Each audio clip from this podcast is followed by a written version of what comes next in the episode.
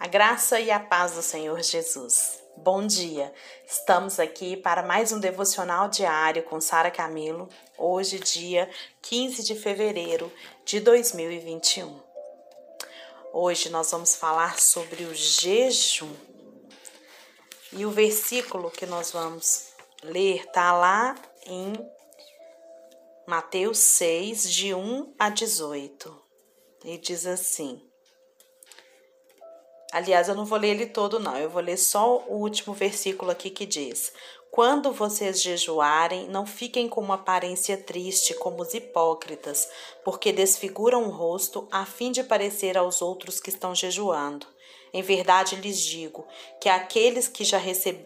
que eles já receberam a sua recompensa. Mas você, quando jejuar, unge a cabeça e lave o rosto, a fim de não parecer aos outros que você está jejuando, e assim ao seu pai, e sim ao seu pai em secreto, e o seu pai que vem em secreto lhe dará recompensa. É o versículo 18. Então, então nós vamos falar sobre esse tema que é às vezes assim tão polêmico no nosso meio, né? Por que a necessidade de jejuar? Como jejuar? Para fazer esse devocional do jejum, nós vamos gastar acho que uns dois ou três dias, tá? Para fazer essa reflexão sobre o jejum. Mas eu tenho certeza que vai acrescentar muito para todos nós. Talvez a gente se pergunte, né?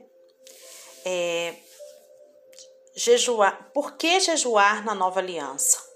Por que jejuar na graça? Jesus já não fez tudo por nós, então por que, que nós ainda jejuamos?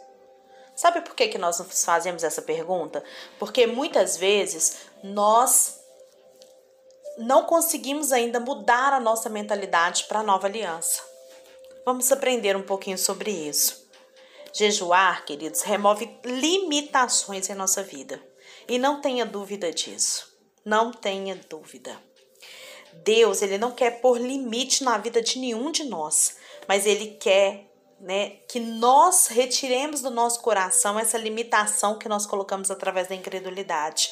E quando nós compreendemos esses aspectos, né, da graça, nós vamos removendo essas limitações. Então guarda isso. Jejuar remove limitações em nossa vida. Muitas perguntas muitas pessoas perguntam, né? Ainda precisamos jejuar? Jejum tem cada vez deixado de ser um, um hábito no meio cristão. Era algo assim muito frequente, mas de repente começou-se a parar de jejuar porque nós não precisamos jejuar, porque jejuar é para se obter alguma coisa e Jesus já nos deu tudo. E essa compreensão errada acerca do jejum, do que, que significa jejuar, ela vai limitando a nossa vida, porque nós perdemos essa oportunidade de jejuar e de alinhar o nosso coração com o de Deus. Nós vamos ver isso nesses dias. A mensagem da graça está se espalhando pelo mundo inteiro, né? E as pessoas que viveram debaixo da lei a vida toda, elas precisam de tempo para poder ajustar, para poder entender o porquê de jejuar. Antes, nós jejuávamos movidos por justiça própria ou para tentar re receber um favor de Deus, não é verdade? Mas de repente a gente entende que a gente é amado incondicionalmente e que a gente não precisa fazer nada para merecer esse favor. Então, para que jejuar? Se antes eu jejuava por justiça própria para receber favor e eu não preciso disso mais, então qual o meu motivo de jejuar?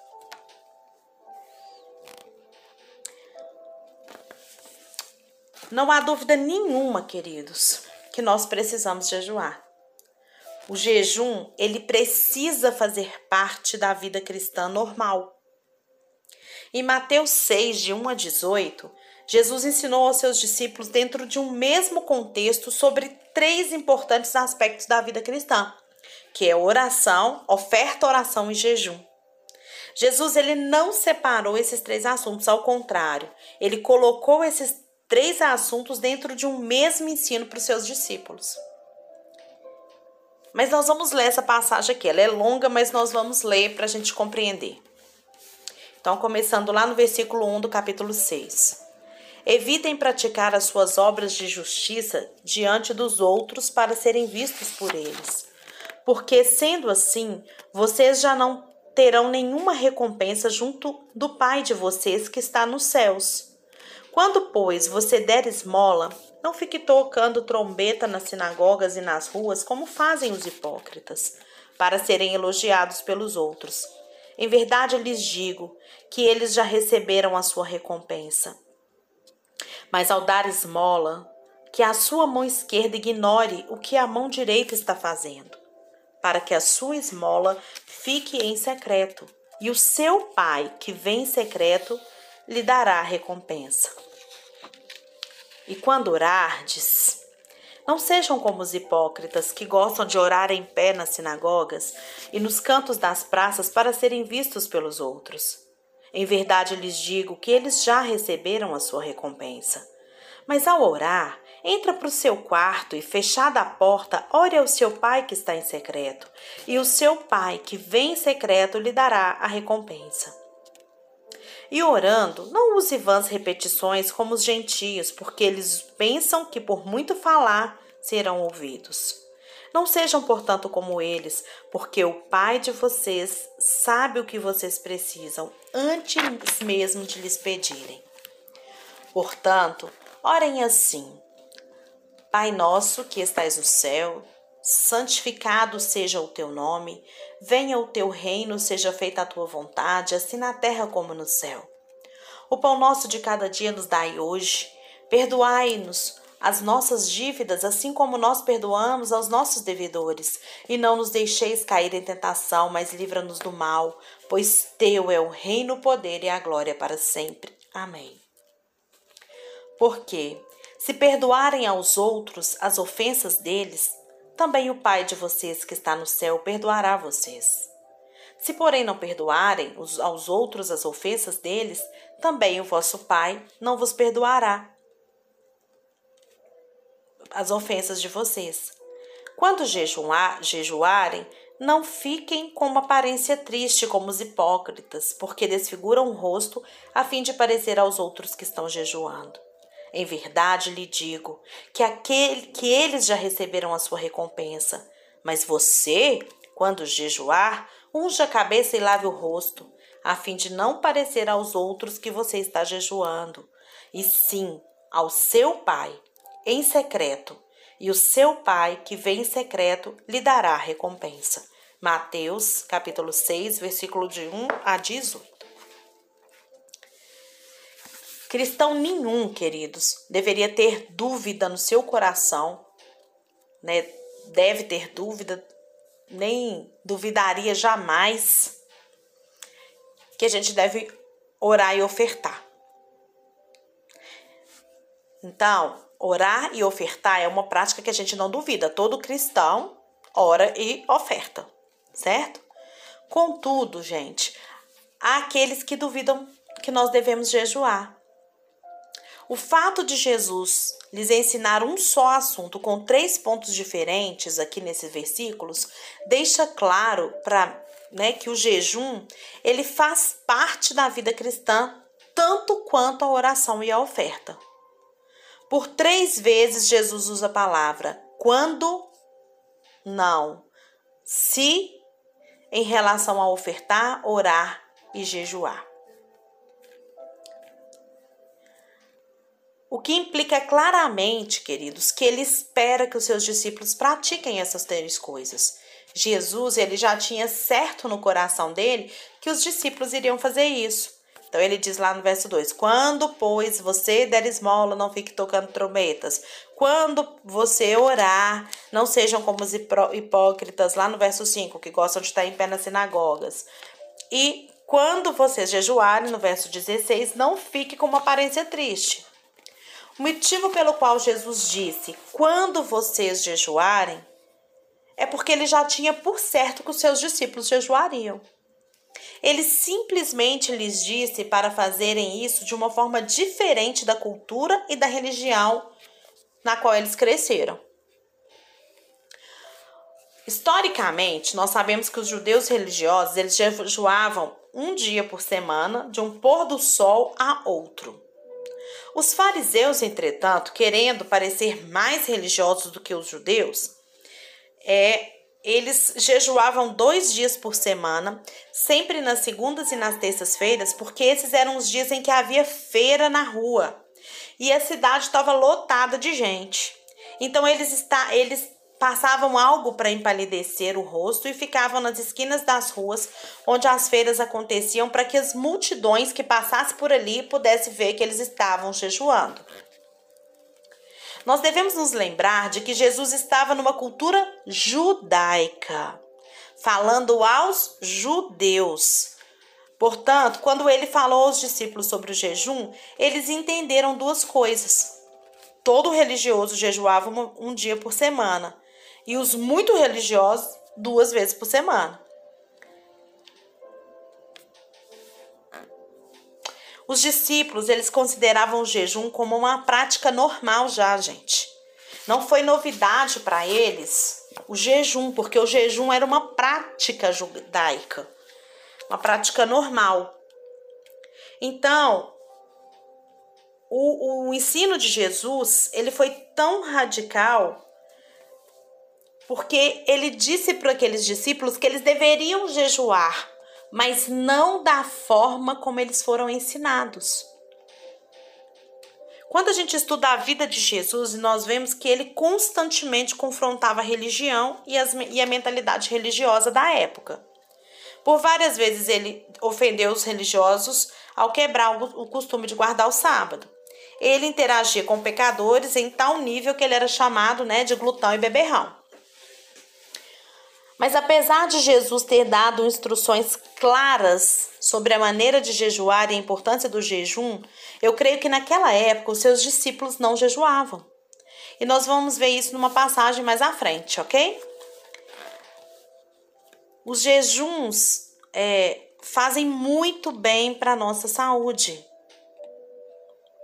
E nós devemos nos lembrar de que Jesus estava falando a uma cultura onde o jejum era uma atividade semanal, regular, ao longo de toda a vida.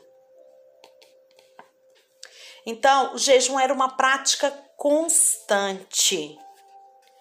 Olha só, eles jejuavam semanalmente, eles oravam, né?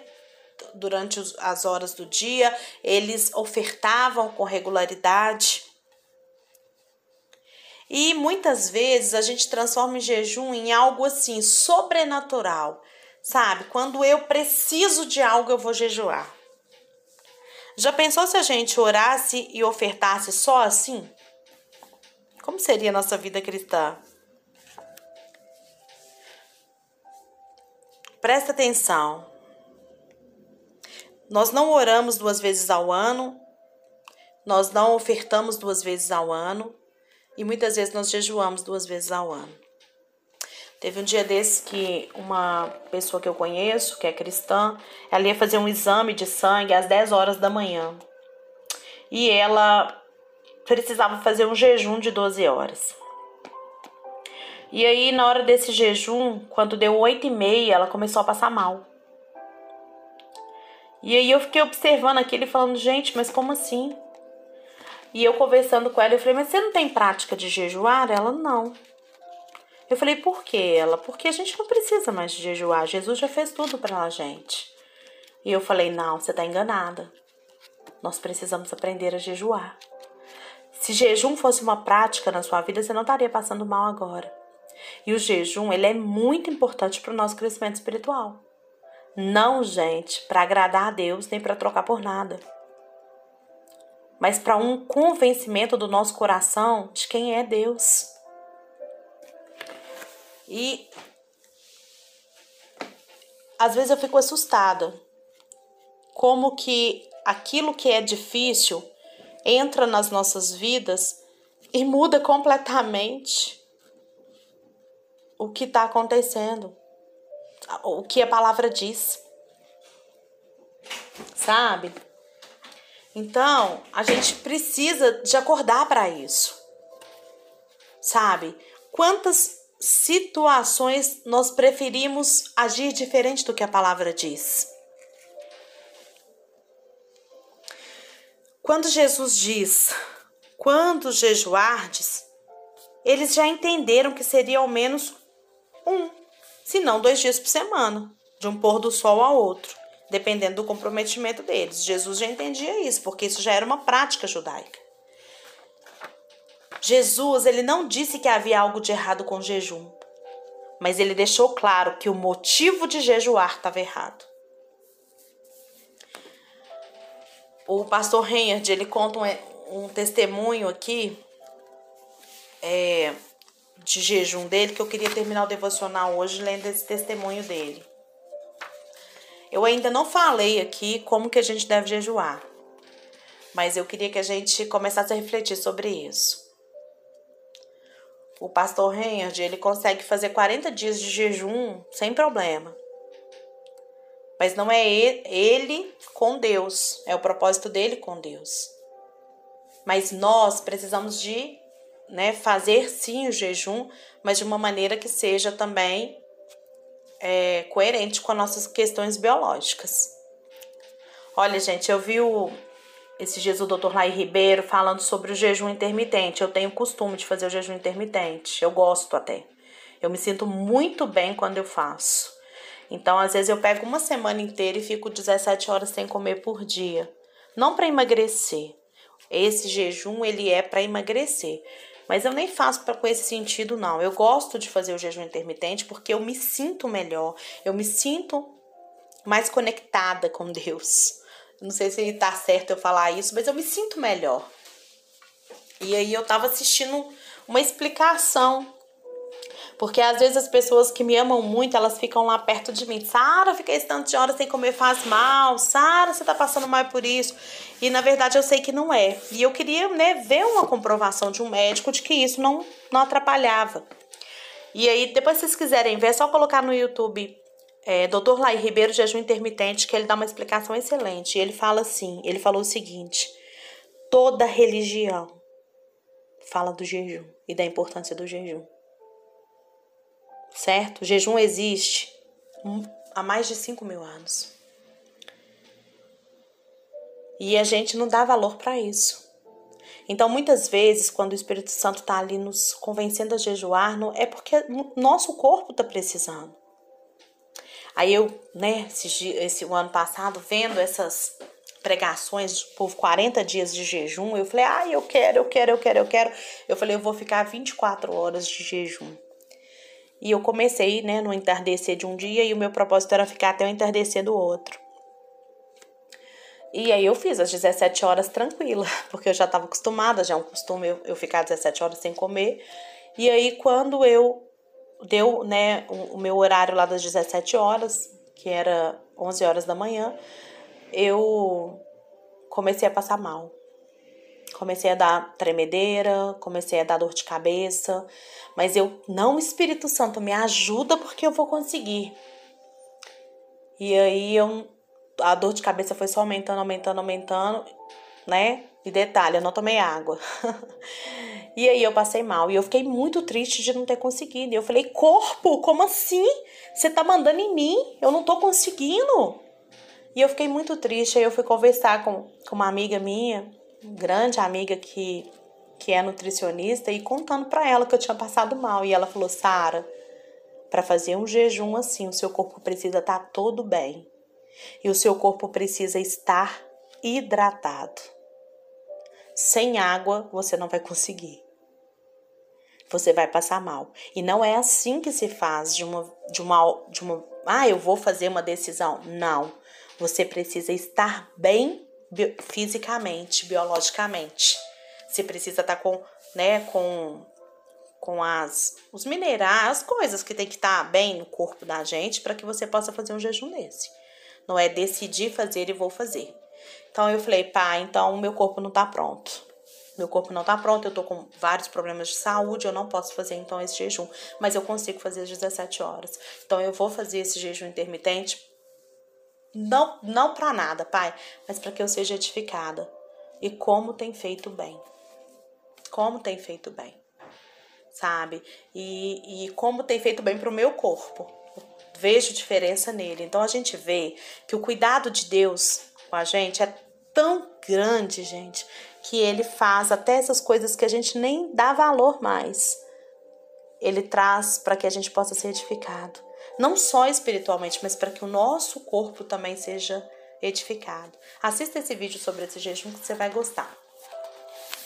Então eu vou ler aqui a experiência do Reinhard no último, no, no, no, última parte que ele fala aqui sobre jejum.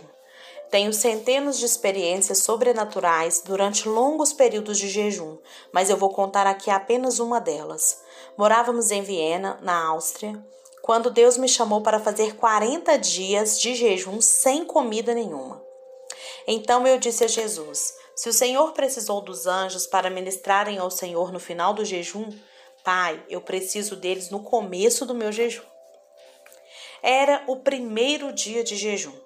O nosso filho mais novo, ele tinha nove anos e ia viajar com a turma da escola por uma semana.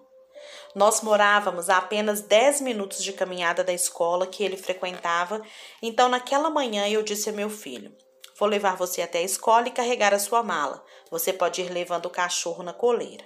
Tínhamos um Golden enorme, forte e musculoso, que pesava 45 quilos. Quando ele via outros cachorros grandes, tínhamos que segurá-lo firme para trás porque ele sempre queria brigar com eles. Nós estávamos andando pela calçada quando um grande pastor alemão veio em nossa direção. Meu filho sabia que não teria força suficiente para segurar o cachorro. Então ele me disse: Pai, vou atravessar a rua e quando o cachorro estiver passado eu volto. Então ele foi para o outro lado e quando o cachorro foi embora, o meu filho começou a atravessar a rua de volta para onde eu estava. Eu chamei nosso cachorro e meu filho teve de enrolar a, que enrolar a guia da coleira no pulso, pois o cachorro estava puxando muito para minha direção. Eu não tinha visto, mas um bonde estava vindo em alta velocidade e estava muito perto dos dois. E o meu filho ele não tinha força para puxar o cachorro de volta e nem conseguia se desvencilhar da guia. Então, então, os dois já estavam correndo em minha direção. Em minha mente, eu já vi o meu filho e o cachorro mortos. Então eu gritei: Jesus! E naquele instante, dois grandes anjos que eu vi claramente e depois o meu filho me disse que viu também, desceram do céu como raio, empurraram e seguraram meu filho e o cachorro para trás e salvaram a vida deles. Lembre-se, eu tinha dito a Deus que precisava dos anjos já no início do meu jejum, e isso aconteceu no primeiro dia. Tremendo, né? Então, o jejum, ele nos proporciona um não sei se eu posso dizer dessa maneira, mas um canal maior. O jejum tem que ser uma prática cristã. Amanhã nós vamos ver que o jejum não é uma prática para se obter favor, mas ele é uma prática para se obter relacionamento. Já há alguns anos eu venho pesquisado bastante nessa área alimentar e nessa área da relação da alimentação com a fé e tenho tido muita contribuição, muito, mas muita mesmo, da Gardene. Até vou aproveitar aqui para agradecê-la. Obrigada, amiga, por sempre estar tá me orientando nisso. E realmente, nós precisamos compreender essa área e precisamos colocar em prática o jejum, tá? Se você não jejua, se você não jejua, comece a jejuar. Se você não dá conta de fazer o jejum de 24 horas, como eu não dei, faz um jejum menor, mas começa essa prática. Vai começando a prática do jejum na sua vida. Faz duas horas, faz três horas. A gente vai ver amanhã que o jejum ele não é, é que jejum é abstinência de comida, gente. Muitas vezes a gente fala, eu vou fazer um jejum de televisão, um jejum de internet. Isso não é jejum. Isso é disciplina espiritual e é muito importante para a nossa vida também. Mas jejum, a palavra jejum, ela significa abstinência de comida, tá? Então, vamos mostrar para o nosso corpo também que o Espírito está trazendo e está falando mais alto. Amém?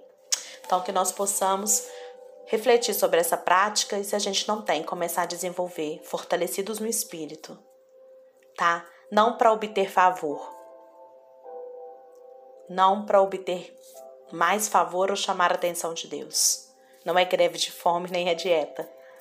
O jejum é uma experiência espiritual que nos faz fortalecer espiritualmente cada vez mais. Amém?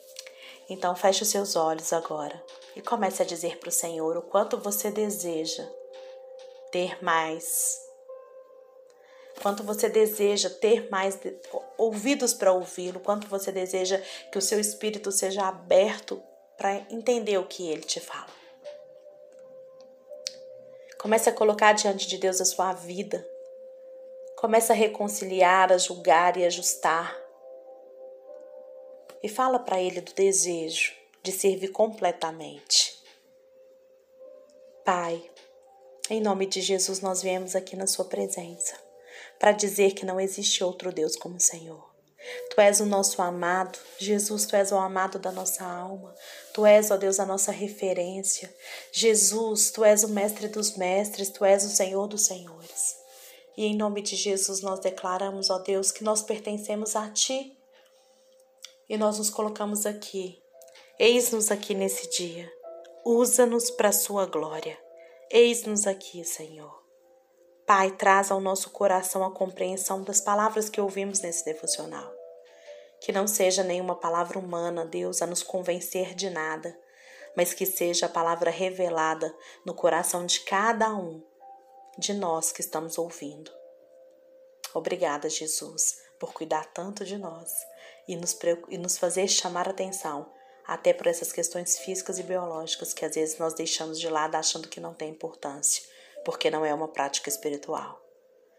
Pai, obrigada por nos mostrar hoje que é sim uma prática espiritual. Obrigada, Jesus, por nos fortalecer. E nós nos consagramos a Ti mais uma vez. No precioso nome de Jesus que oramos. Amém.